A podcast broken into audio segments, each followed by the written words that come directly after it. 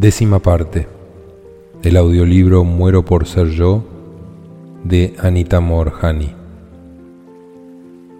Parte 3. Lo que he llegado a entender. Capítulo 15. ¿Por qué me enfermé y sané? Durante mi SM experimenté tanta claridad la pregunta que me hacen con más frecuencia cuando estoy compartiendo mi historia es, entonces, ¿qué causó su cáncer? Es perfectamente entendible que la mayoría de la gente esté tan interesada en esa pregunta. Pero antes que me extienda en ella, solo quiero alertarlos de los peligros inherentes a este tópico. Uno de los riesgos es que lo que yo diga podría aparentar que las personas que no se recuperan o que aún tienen cáncer u otras enfermedades son de algún modo menos que aquellos que se han sanado. Esto simplemente no es verdad. También puede ser muy frustrante si lo que yo digo suena demasiado simplista especialmente cuando usted o alguien que usted conoce están sufriendo. Este es uno de los primeros problemas con el lenguaje. Algunas veces las palabras pueden causar más daño que bienestar. Deseo enfatizar que alguien que todavía tenga cáncer o que no se haya sanado es una persona completamente magnificente. Las razones de su enfermedad yacen en su viaje personal y probablemente estén relacionadas con su propósito individual. Ahora puedo ver que mi enfermedad fue parte del por qué estoy aquí, y si hubiera escogido vivir o morir, no sería por eso menos magnificente. Sé que habrá quienes no estén de acuerdo con lo que digo sobre la sanación, lo cual es perfecto Solo estoy expresando lo que sentí que pasó en mi interior en ese momento, con la esperanza que mis palabras puedan ayudar a alguien más. Como dije, la pregunta más frecuente que me hacen es, ¿por qué me dio cáncer? Puedo resumir la respuesta en una palabra, miedo. ¿A qué le temía? Casi a todo. Al fracaso a no gustarle a nadie, a quedarle mal a la gente y a no ser lo suficientemente buena. También le temía la enfermedad, al cáncer en particular, lo mismo que a su tratamiento. Le tenía miedo a vivir y estaba aterrada de morir. El miedo es muy sutil y se nos puede trepar gradualmente sin que nos demos cuenta. Mirando hacia atrás, veo que a la mayoría de nosotros se nos enseña desde muy pequeños a tener miedo, aunque no creo que hayamos nacido de esa forma. Una de las cosas que creo es que ya somos aquello que tratamos de lograr durante todas nuestras vidas, pero simplemente no nos damos cuenta. Venimos a la vida sabiendo de nuestra magnificencia. No sé la razón, pero el mundo parece derribarla mientras empezamos a crecer. Empieza sutilmente, al principio con pequeños signos de ansiedad, tales como no ser querida o no ser lo suficientemente buena. Tal vez porque nos veamos diferentes de nuestros compañeros, tal vez porque somos de otra raza, demasiado altos, demasiado pequeños, demasiado gordos o demasiado delgados. Deseamos tanto encajar en el medio. No recuerdo haber sido alentada a ser quien yo realmente era, ni fiel a mí misma, ni me confirmaron que estaba bien ser diferente. Todo lo recuerdo es esa pequeña voz molesta de desaprobación que continuamente oía en mi cabeza. Yo le daba gusto a los demás y le temía a la desaprobación sin importar de dónde venía maniobraba para evitar que la gente pensara mal de mí, y con el paso de los años Me perdí a mí misma en el proceso. Estaba completamente desconectada de quién era yo o lo que quería, porque todo lo que hacía estaba diseñado para ganar la aprobación. De todos, excepto la mía propia. De hecho, en los años que me llevaron al cáncer, si alguien me hubiera preguntado qué quería en la vida, habría tenido que decir que en realidad no lo sabía. Estaba tan envuelta en las expectativas de mi cultura, tratando de ser la persona que se esperaba que fuera, que realmente no sabía qué era importante para mí. Después de que mi mejor amiga, Sony, y el cuñado de Dani fueron diagnosticados con cáncer, empecé a desarrollar un profundo miedo a la enfermedad. Sentía que si los había golpeado a ellos, podría hacerlo con cualquiera. De tal forma que empecé a hacer todo lo que podía para evitar enfermarme. Sin embargo, en la medida en que más leía sobre su prevención, más sentía que tenía razón de tener miedo. Me parecía que todo causaba cáncer. Leí sobre cómo los agentes patógenos en el ambiente y en la comida eran cancerígenos los hornos microondas, el uso de recipientes plásticos para comida, comer cualquier cosa con preservantes, usar teléfonos celulares. Todos ellos parecían causar cáncer. La lista continuaba sin límite. No solamente le tenía temor a la enfermedad en sí, sino también al tratamiento de quimioterapia. Como lo describí, Sonny murió mientras estaba bajo ese tipo de tratamiento, lo cual simplemente exacerbó mis miedos. Lentamente me encontré aterrada tanto de morir como de vivir. Era casi como si estuviera atrapada por mis miedos. Mi experiencia de vida se estaba volviendo cada vez más pequeña porque para mí el mundo era un lugar amenazante. Y luego me diagnosticaron cáncer. Aunque parecía que estaba dándole la pelea a la enfermedad, yo creía que el cáncer era una sentencia de muerte. Pasé por las etapas de hacer todo lo que podía, pero en el fondo de mi mente todavía creía que no lo iba a lograr y le tenía mucho, mucho miedo a la muerte. El hecho de que los científicos continuamente decían que estaban tratando de encontrar una cura para el cáncer me indicaba que aún no había una solución conocida. Este parecía ser un hecho aceptado, por lo menos en el mundo médico convencional. Estar informada que la medicina convencional era la única opción y que esta disciplina admitía que no había cura fue suficiente para enviar un sentimiento profundo de terror al centro de mi corazón. La palabra cáncer en sí misma fue suficiente para causarme miedo y las falencias de la ciencia apoyaron el sentimiento de que iba a morir. Aún así hice todo lo que pude, pero la enfermedad parecía estar progresando y empeorando. Aunque la mayoría de la gente que conocía me aconsejó en contra, opté por la medicina alternativa porque sentía que con la terapia convencional estaba condenada desde el comienzo. En su lugar tomé todas las modalidades que conocía, y como mencioné antes, renuncié a mi trabajo y me dediqué durante años a este proceso. Intenté la sanación a través de la fe, la oración, la meditación y las sesiones energéticas. Leí todos los libros a los que pude echar mano sobre el cáncer. Aprendí cada connotación posible dada la enfermedad. Trabajé en terapia del perdón y perdoné a todos los que conocía y después los volví a perdonar. Viajé a la India y a la China, conocí monjes budistas, yogis indios y maestros iluminados, con la esperanza de que ellos me ayudaran a encontrar respuestas que condujeran a la sanación. Intenté ser vegetariana, meditar en la cima de la montaña, el yoga, la medicina ayurvédica, el balance de los chakras, la medicina china herbal, la sanación pránica y el qigong. Pero a pesar de todo esto, mi cáncer continuaba empeorando. Mi mente estaba en un estado de total confusión y yo continuaba perdiéndome, aún más, en diferentes modalidades de sanación, probando todo, solo para permanecer viva, mientras mi salud continuaba deteriorándose.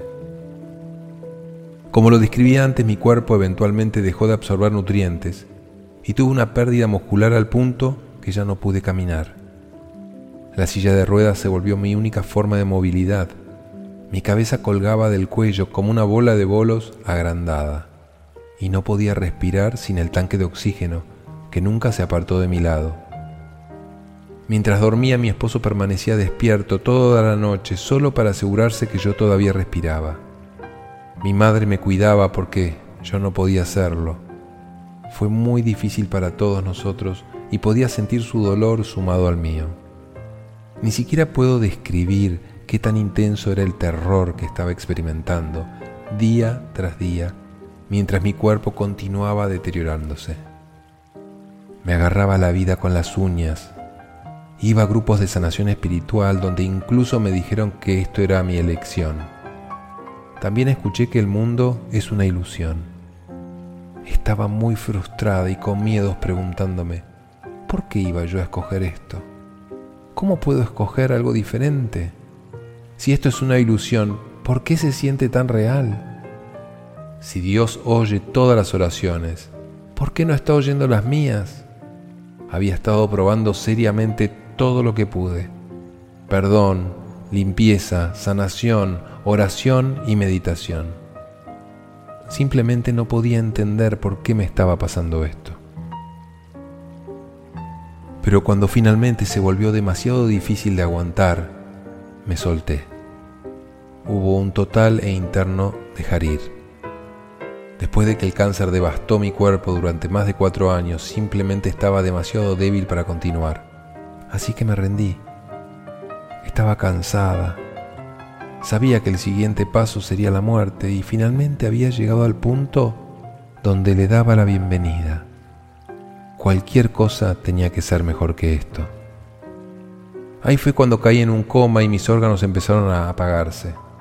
Sabía que nada podría ser peor que lo que mi familia y yo estábamos viviendo. Entonces empecé a sumergirme hacia la muerte.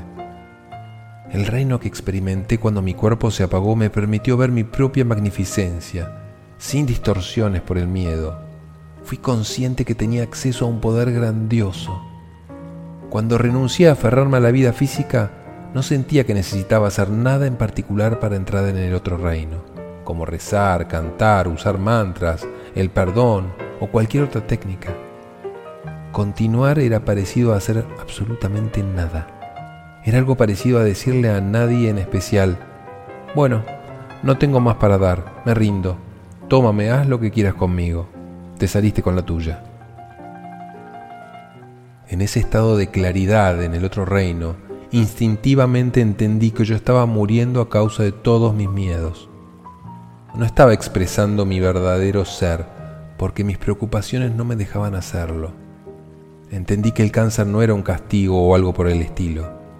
Era simplemente mi propia energía manifestándose como cáncer porque mis miedos no permitían que me expresara como la fuerza magnificente que se suponía era.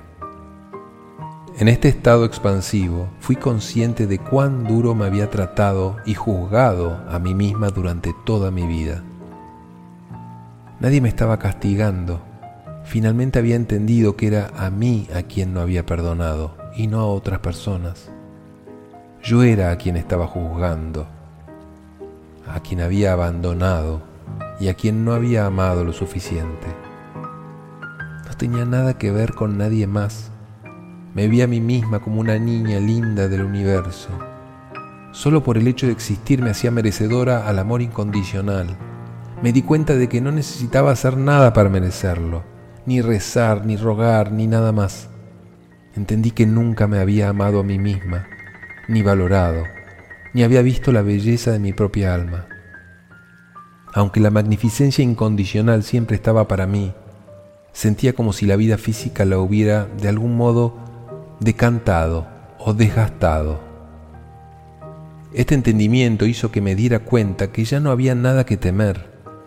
Yo vi aquello a lo que tengo acceso, a lo que todos tenemos acceso. Y por eso hice una poderosa elección, regresar.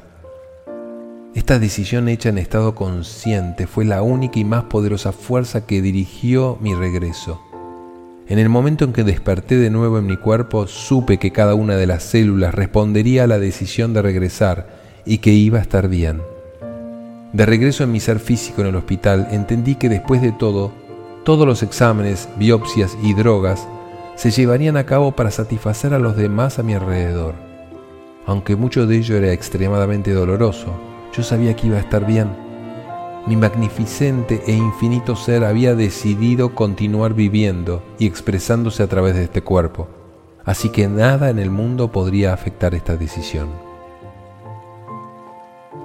Quiero aclarar que mi sanación no nació de un cambio en el estado de mi mente o de mis creencias, sino a que finalmente permití que mi verdadero espíritu brillara. Muchos me han preguntado si el pensamiento positivo ocasionó mi recuperación. La respuesta es no. El estado en el que estaba durante mi ISM fue mucho más allá de la muerte y me sané porque mis pensamientos dañinos estaban simplemente fuera del camino por completo. Yo no estaba en un estado de pensar, sino en un estado de ser. Esto era conciencia pura, lo que yo llamo magnificencia. En este estado de unicidad se trasciende la dualidad. Era capaz de estar en contacto con quien yo soy de verdad la parte de mí que es eterna, infinita y abarca todo. Definitivamente este no era un caso de mente sobre materia. No recomiendo el punto de vista de que si creemos de cierta manera seamos capaces de eliminar la enfermedad o crear una vida ideal. Algunas veces esto puede ser demasiado simplista. En cambio me enfoco más en la conciencia del ser, lo cual es diferente. El estar tan metidos en creencias que ya no nos sirven puede mantenernos encerrados en un estado de dualidad y de permanente juzgamiento. Lo que apoyamos lo consideramos bueno y positivo, y lo que no, no. Esto también nos pone en una posición de necesitar defender nuestras creencias cuando los demás no estén de acuerdo.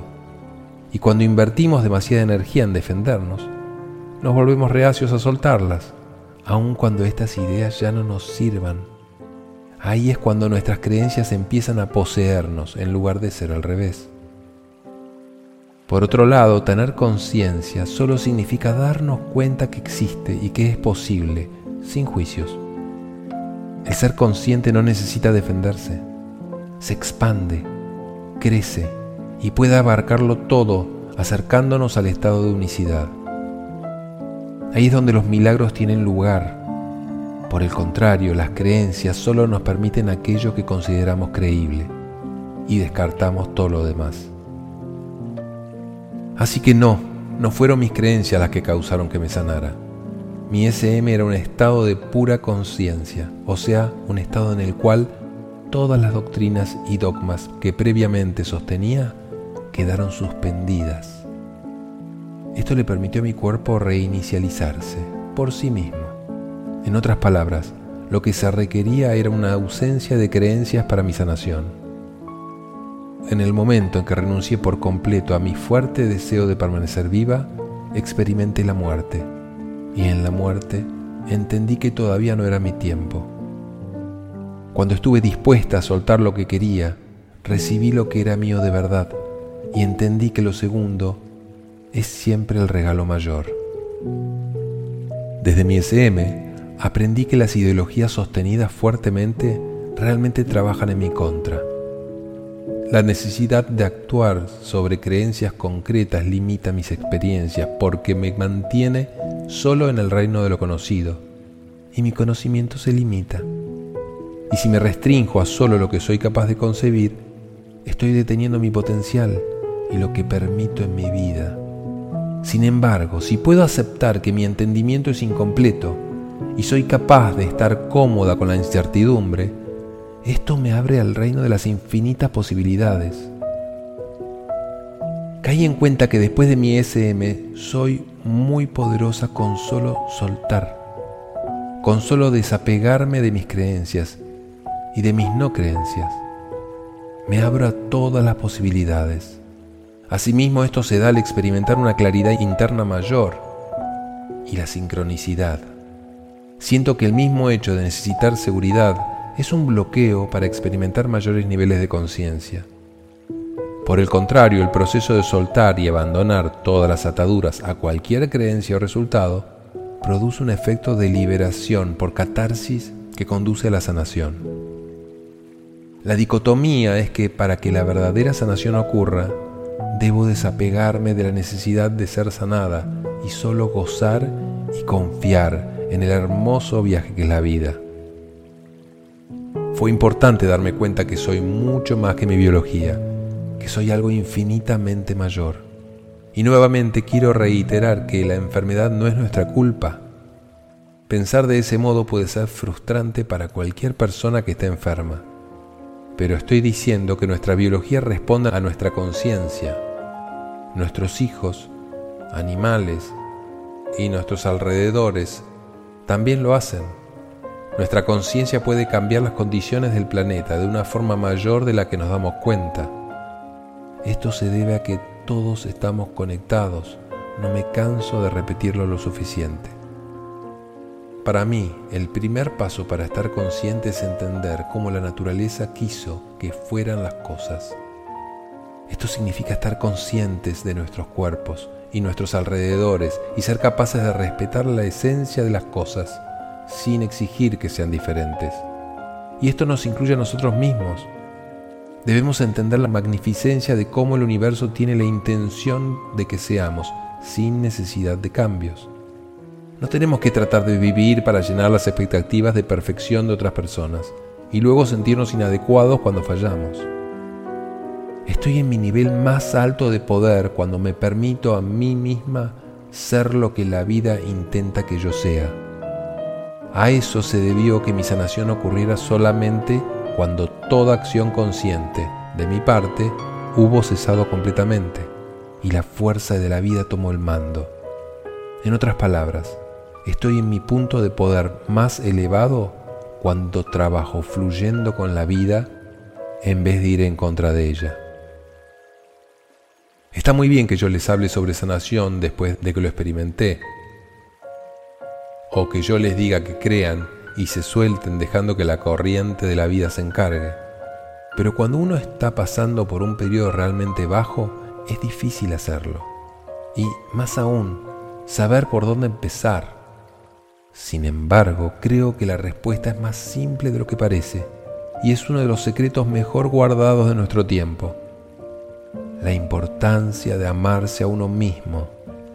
Ustedes pueden fruncir el ceño o bajar la cabeza desaprobando esta idea, pero no puedo enfatizar lo suficiente qué tan importante es cultivar un profundo romance con ustedes mismos.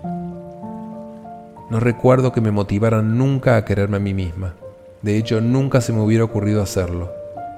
Se piensa comúnmente que eso es ser egoísta, pero mi SM me permitió entender que esta era la clave de mi sanación. En el tapiz de la vida todos estamos conectados, cada uno de nosotros es un regalo para aquellos que están a nuestro alrededor, ayudándonos entre sí a ser quienes somos, tejiendo juntos el cuadro perfecto. Cuando estaba en el estado SM, todo se volvió tan claro para mí, porque entendí que ser yo es ser amor. Esta es la lección que salvó mi vida Muchos de nosotros todavía creemos que tenemos que trabajar para ser amorosos. Eso significa vivir en la dualidad, porque hay uno que da y otro que recibe. Entender que somos amor lo trasciende. Significa entender que no hay separación entre tú y yo, y si yo soy consciente que soy amor, entonces sé que tú también lo eres.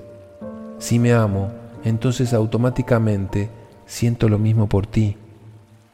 En mi estado SM comprendí que el universo entero se compone de amor incondicional y yo soy una expresión de él. Cada átomo, molécula, quark y tetraquark está hecho de amor. Yo no puedo ser otra cosa, porque esta es mi esencia y la de la naturaleza del universo entero. Aún las cosas que parecen negativas son parte de un infinito e incondicional espectro de amor. De hecho, la energía universal de la fuerza de la vida es amor. Y yo soy energía universal. Entenderlo me hizo comprender que no es necesario que trate de ser alguien más con el fin de ser valorada. Ya soy todo eso que podría intentar ser. Asimismo, cuando sabemos que somos amor, no necesitamos trabajar para ser amorosos hacia otros. En lugar de eso, solo tenemos que ser fieles a nosotros mismos y nos volvemos instrumentos de energía de amor, la cual toca a todos con quienes estemos en contacto. Ser amor también significa estar conscientes de la importancia de nutrir mi propia alma, cuidando de mis propias necesidades, sin ponerme de últimas todo el tiempo. Esto me permite ser siempre fiel a mí misma y tratarme con total respeto y amabilidad. También me permite ver aquello que podría ser interpretado como imperfecciones o errores, sin juicio, observándolos solamente como oportunidades de experimentar y aprender con amor incondicional. La gente me pregunta si es posible tener demasiado amor propio. ¿Dónde está el límite? me preguntan. ¿Dónde empieza a volverse uno egoísta o egocéntrico? Para mí, no existe esa posibilidad, no hay un límite. El egoísmo viene de una falta de amor propio. Nuestro planeta está sufriendo de eso, al igual que los seres humanos. También sufrimos de una inseguridad exagerada, de juzgamientos y de condicionamientos. Para realmente amar a alguien incondicionalmente, tengo que sentirme de esa manera hacia mí misma. Yo no puedo dar de lo que no tengo. Decir que le tengo a otra persona mayor consideración que a mí misma no es real y significa que estoy simplemente actuando. Cuando estoy siendo amor, no me siento extenuada, ni necesito que las personas se comporten de cierta manera para poderme sentir amada, o para que yo comparta mi magnificencia con ellos. Ellos están automáticamente recibiendo mi amor como resultado de que yo sea mi ser verdadero y cuando no me estoy juzgando a mí misma, me siento de esa manera hacia los demás. En vista de esto, he aprendido que es importante no ser demasiado dura conmigo misma si estoy experimentando retos. A menudo el problema no es la causa del conflicto aparente, sino el juicio que tengo de mí misma. Cuando dejo de ser mi peor enemigo y empiezo a amarme más, automáticamente tengo cada vez menos fricción con el mundo a mi alrededor y me vuelvo más tolerante y acepto más. Cuando todos somos conscientes de nuestra propia magnificencia, no sentimos la necesidad de controlar a los demás y no permitimos ser controlados por nadie. Cuando desperté en mi ser infinito, estaba maravillada de entender que mi vida podría ser dramáticamente diferente solo por el hecho de darme cuenta que soy amor y que siempre lo he sido. No tengo que hacer nada para merecerlo. Este entendimiento significa que estoy trabajando con la energía de la fuerza de vida, mientras que actuar para ser amorosa trabaja en mi contra. Ser consciente de que soy amor fue la lección más importante que aprendí, permitiéndome soltar todo miedo y esa fue la llave que salvó mi vida.